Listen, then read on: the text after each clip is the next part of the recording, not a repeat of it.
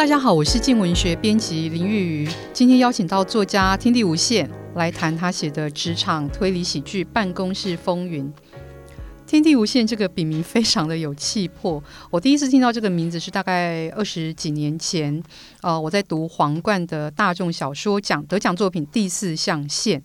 那当时我印象非常的深刻，因为很好看。那没有想到，经过了二十年。呃，我们今天就是可以有机会邀请到天地无限来谈，而且镜文学也跟天地无限有机会可以合作。那二十年来，天地无限创造了非常多的成绩，包括呃，他写的《第四名被害者》，明年会在福斯 Plus 串流平台上映。这部作品同时还售出了韩国版权。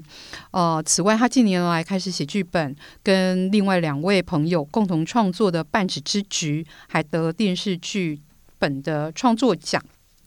呃，天地无限，先跟各位的听众朋友打声招呼。哎，大家好，我是天地无限。我读过你非常多主题的作品，比方说有写恐怖情人、办公室题材、推理。你是怎么找这么多的灵感？为什么你有这么多的题材可以写？嗯，之前我有曾经看过有一位艺术家的访谈哦，在网络上，他认为啊，创作灵感来自日常生活。但并不是要我们要过着不平凡的生活，像零零七那一种哈，不平凡生活我们才可以找到灵感，而是你要从日常生活中找出不平凡的灵感。那我听了这样的说法，也是心有戚戚焉呐。其实我们如果从尽量从日常生活中，也就是各位听众朋友可以接触到的生活中，我们去从里头发掘出灵感，也比较这样的题材也比较会让人有共鸣。比方说，在第四名被害者里面，我应用的是名嘴节目，还有网络脸书评论，甚至连 PTT 那种乡民说法那种格式，好，我们我都把它放进来。那有很多读者就表示啊，常常看着文字，看着看着，感觉好像都有声音了。那又或者是在这个办公室风云里面出现的各种部门的斗争，各自外泄，哦，办公室出现针孔偷拍，像这样情况，我相信。呃，如果你是上班族，那你应该也会对这个心有戚戚焉。那这些就是来自于我在日常生活中的观察心得。可是个人生活的经验，它毕竟还是很有限啦，所以我平常我也会广泛的啊、呃、去欣赏影片啦，像各种美日韩影集啦，阅读各种类型的小说，常常可以触发一些举一反三的灵感啊、比方说，你看到啊、呃、那些作者在处理。那些问题用了某一种解法，好，或者是某一个角色他的作为导致呃叙事线往其他方向改变。那我常常看到这里，我就会想说啊，呃，如果换作是我来换另一种方式来处理会怎么样？那有时候我们在脑海里多推敲几遍，换个角度来思考，说不定又会产出一个新的故事的概念。那。呃，我另外另外提到的一点就是关于别人的看法，别人的看法常常会带来一些呃意料之外的火花。我举个例子哦，像以前报纸时代啊，也许是十几年前，我们去早餐店可能会翻翻报纸哦，我们特地会去吃个下午茶，为了看那边的一周刊。那我很喜欢看读者投诉的那个版面，因为你可以看到同一则新闻里面，为什么有其他人持有与你不一样的看法。那当然，现在我们网络方时代，我们就方便很多了。各种键盘专家啦、庶民啊、酸民啊、中立选民啊，他们意见都会主动送到你的手机里面。那其实呢，我有一些题材就是来自于这些评论的。比方说，之前酒驾、车祸、肇事很猖獗的时候，就有人在底下评论：“哎，这么频繁的酒驾，说不定是背后有杀手集团在操控的。”那另外还有一篇是，呃，之前还有一个新闻是，最近高速公路一直常常出现逆向行驶的小客车，啊，那也有这个，又有乡民在说，这个是不是后面有一个赌局，然后有这个集团在操盘？那我就把这两个题材结合成一篇新创杀手事业群的中篇小说，就是把这两个大家常在新闻上看到的这样子的故事的题材，然后换另外一个角度把它啊、做。让他让人家感觉这是一个新概念的东西，对，这是这个是我在生活中的观察所得。因为我感觉不仅是非常的享受写作，而且我对你印象非常深刻的一件事情是，你非常能够将日常生活当中别人觉得无聊的、呃无趣的，或者是哎没有什么嘛哈这样的东西，你有一个很奇妙的转换。那个转换是不呃，也许像你刚刚你提到就融合哈，或者是。或者是说，我举一个例子好了。我曾经有过一次，我跟天地无限去出差。那那次出差，因为发生了一些状况，所以其实是在一个比较呃，我我觉得对编辑跟对作家来说都是一个比较压力比较大的一个情境。那当时我感觉到很痛苦，然后坐在那里就是呃度秒如年这样。我也很担心作家会心生不快，那我就偷偷的用眼角余光去瞄他，那我就发现他非常的自得其乐，然后面露诡异的微笑，而且正在录影。就是，而且呢，过了一两个月之后，我就发现我们在那一次看到的那些事情、那些人事物，它变成了他小说里面《办公室风云》中的一些素材。那我就，而且他。变成那个素材里面呢，我发现说哇，就是脱胎换骨，做了一个完全不一样的转换。这个其实是让我最讶异的。那也就是说，你作为一个作家，其实你并不只是将生活当中的一些东西拼凑，其实你有一个、嗯、精神上面，或者是说你很像是一个过滤器。你是怎么样做这样一个大幅度的痛苦到到很有趣这样的一个转换？哦，我要先澄清一下，上次之所以出差，之所以还能苦中作乐，因为啊、除了呃玉瑜跟我一起之外呢，还有另外一位美女作家，我所以我想这是能让我保持很快乐的一个呃重要的一个因素。那接下来呢，回到这个从要怎么样从生活中发掘这种新题材的这种呃问题呢？我想有一句，我在我我有我有一句话，这。就是我之前有用做用过做我的演讲的提纲，它叫做啊、想象力就是你的超能力。对，其实在，嗯，大家看待同一件事情的时候，很需要发挥这个想象力。那常常有人说，写东西是不是要天赋？哦，我我知道很多作家会告诉你，你多写日记什么的之类的。但啊、我也必须要告诉你，他其实。你很需要一些想象力，你很需要一些想象力，呃，来转换你看待事情的角度。对，你换一个事情，换个角度来看这件事情，你会觉得，呃，他也许你可能在经历那个情境，可能不再痛苦了，而会更有，会变得更有意思。很多细节要你来发掘。呃，我我想，我以前是在。我以前当兵的时候，大概呃一九九七、一九九八那时候，我是在一个叫做西莒的地方当兵。嗯，大家可能不知道西莒在哪里。我那时候是抽签的时候，我才我当我抽到西莒的时候，我也不知道在哪里。我是后来放假的时候呢，跑去便利商店翻地图，我才知道，原来西莒这个地方是在马祖。嗯，就那马祖就是分成呃南北竿、东西莒。那你必须先搭八小时的呃台马轮到南竿之后，再搭一个小时的船才会到西莒。那是一个呃当兵都会当兵已经很苦闷了，然后你还在被困在那个小岛，那是自然是更苦闷的。那这时候呢，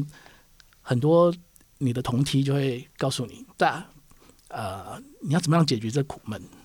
除了抽烟之外，其实你最常用的就是音乐跟阅读。对，那音乐跟阅读，大家就是在那段时间让我开始学着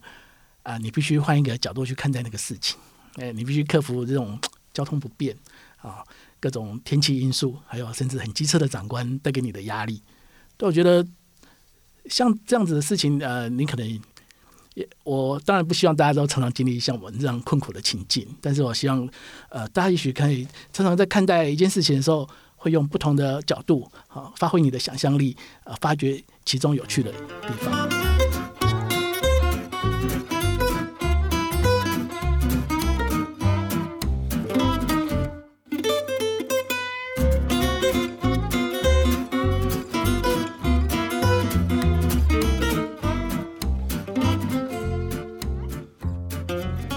我觉得最近这样的创作的想法也。也很符合我们今天要谈的一部作品，就是你写的《办公室风云》。那我也在办公室上班嘛，我老实说，我觉得大部分在办公室里面发生的事情都蛮一成不变的，非常的无聊，有非常多的会议，然后人呃不停的重复这样子。那呃，可是天地无限他在跟我们合作这本《办公室风云》里面，他虽然是以电商的职场作为舞台，小的事情像。比方说，会议室不对外，可是每个三个小时会响一次哈这样的电话。营运部搞乌龙，把客户跟小三的合照放上了产品的销售页，甚至有比较大的事件是办公室出现了催泪瓦斯恐怖攻击，还有各大电商之间割喉免运战。每一个故事情都让这个故事里面的主角非常的抓狂，但也让我们很有共鸣。然后。就像我刚刚说的，我觉得我常常觉得办公室发生的事情都是可能是一个很小的悲剧，或者是宫斗剧。可是同样的事情，你写起来就把它变成了一个荒谬喜剧。那我很好奇的是，嗯，其实台湾很少会看到以办公室白领作为题材的小说。你为什么会想要写《办公室风云》这样子的作品，而且把它写成喜剧呢？哦，其实呃，从小时候开始啊，我就一直很喜欢美国的这种情境喜剧。像小时候，大家应该不知道还有没有印象，像《天才老爹》哦，那一直到大概九五年开始的《六人行》啊，《破产姐妹花》，还有《办公室风云》啊，尤其是《办公室风云》，它曾经被啊英是英国那边先拍的，然后呃美国这边再翻拍，可是美国这边的口碑比较好。那大家也知道，这个作品名字大概就比较像呃这部影集致敬。那像《办公室风云》跟《宅男行不行》？这两部可以是说是我从呃从我踏入社会 一直一直到陪我度过大半个呃上班生涯啊，就就这两部影集。那啊、到后来的还有这个值得推荐的，还有《荒唐分局》呃奈奈这一部。那像这些长青影集啊，呃大概就是等于在我生命中占了蛮大重要的部分。部分了，也是让我这个上班减轻压力呀、生活多一些笑声的一个很重要的泉源。然后在二零一八年的时候，我有参与这个民视实习医师斗格的剧本。那呃，因为这个剧本的编写经验呢，我我们那时候有特别去研究过呃美剧的一些规格。那其实我很喜欢在影集里面呢、啊，呃、各个角色在每一集都会分工。去解决一些鸡毛蒜皮的小事，可是又可以透过一些口白跟互动，制造一些啊、出乎观众意料之外的效果。那其实《办公室风云》呢，它是一个群戏，就是啊、它的那些主角群呢，都是各个有特色，但各个有弱点。它采用的类似这种情境喜剧的模式，可是又加入了推理元素。那它每一集呢，有三条的叙事线。然后主角群他会透过各自的排列组合，然后想办法去解决。但在这里面，我们呃为了要呃提高故事的悬念，我们又会埋入一些推理的谜题。那正是因为我看了很多的情情境喜剧的这样影集，所以我就常常在想，我们有没有可能用这样模式去打造一个文字版的情境喜剧？那因为考虑到呃会看这类题材的人很多都是白领上班族。那所以，我就是以这样的族群呢来作为故事背景。当然，我也必须要说，他这种承认，呃，他这个实验性质算是比较强的。我也不知道，我也不确定哈，这种多线叙叙述比较适不适合小说这样子的题材，因为读者可能在呃各线各段的那个悬念处会暂时断开，他要连续看完两段其他线的故事，才要再接回去。那。我在制造效果，也就是所谓的喜剧效果方面，啊，文字叙述跟那个戏剧演出也要做出一些区隔。比方说，啊，美国情景喜剧很常看到角色的可能一个表情、一个动作，然后观众就会逗得观众哈哈大笑。那比方说，有谁踢倒了一个汽水罐，然后啊，观众觉得很滑稽，他会笑。可是问题是我们没有办法把这些东西照搬到我的文字里面，因为读者肯定看起来会觉得。怎么看起来这么中二？所以啊，我呃，所以办公室风云它算是实验性比较强的一个作品哦。我我觉得它不太适合做纸本出版，好，因为它的结构可能啊不是现在出版社想要的那种很严谨的模式。但是我希望它可以放在网站上，让大家在办公之余来看看，来消遣一下。我觉得这样应该会更有意思。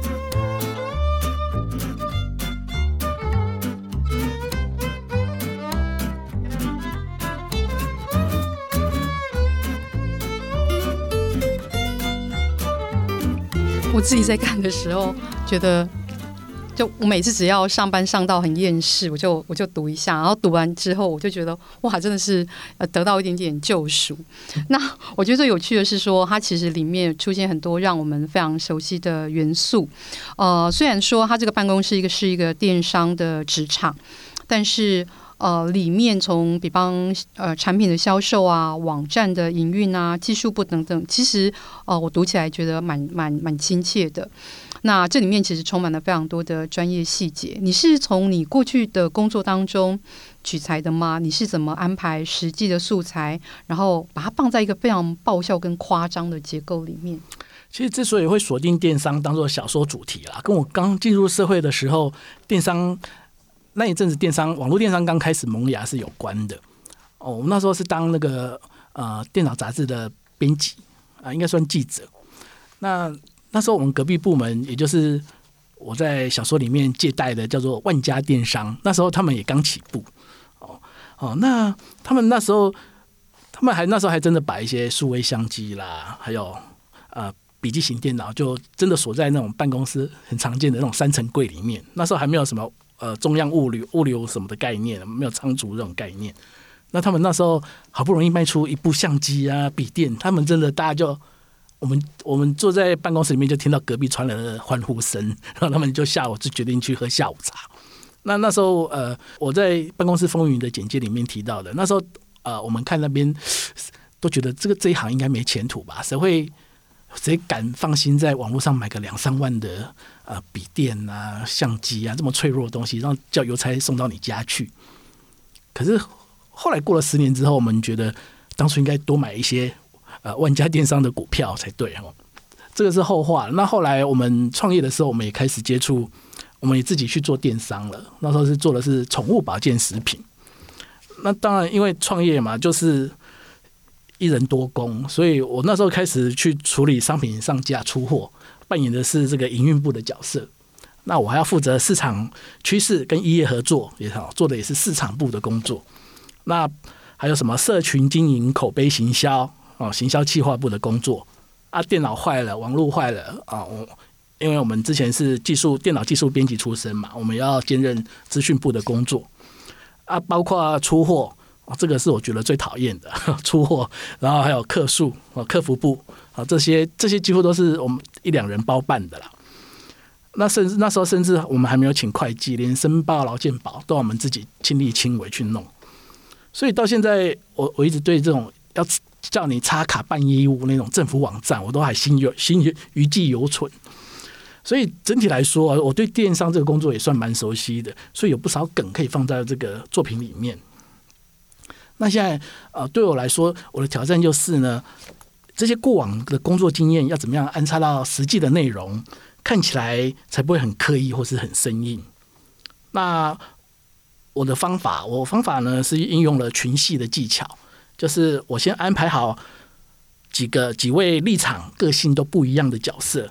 他们在发生了一件事情的时候，会各自有不同的反应、应对，甚至有人有一些小阴谋盘算。他们各自都各自有各自的想法，那这样处理下来，你整个过程呢，就会看起来会比较更作为自然生动。今天的节目其实相当程度是，呃，我个人作为一个粉丝，作为一个读者，然后我内心有非常多的好奇，所以我刚刚在听天地无限分享他怎么找灵感，怎么转化，其实我我得得到非常大的满足。那呃，之所以会那么好奇，是因为我之前看了天地无限非常多的作品，从推理、悬疑。呃，包括这一部是呃搞笑喜剧，他每一部都写得很好，然后在人性的掌握上面，呃情境的描写上面都非常的出色，所以我一直很好奇，为什么他会有这么多的脑子，可以在不同的主题之间转换。那今天非常高兴邀请到天地无限来跟我们分享。呃，同时呢，因为他办公室风云现在这个作品也已经在镜文学网站上面连载了，非常欢迎各位听众朋友上去观看。那也非常呃，先预祝您的第四名被害者啊、我们明年就可以看得到。然后也祝他在韩国上面电影的啊、可以拍得非常的顺利，好看。好，谢谢玉瑜，谢谢谢谢各位听众朋友。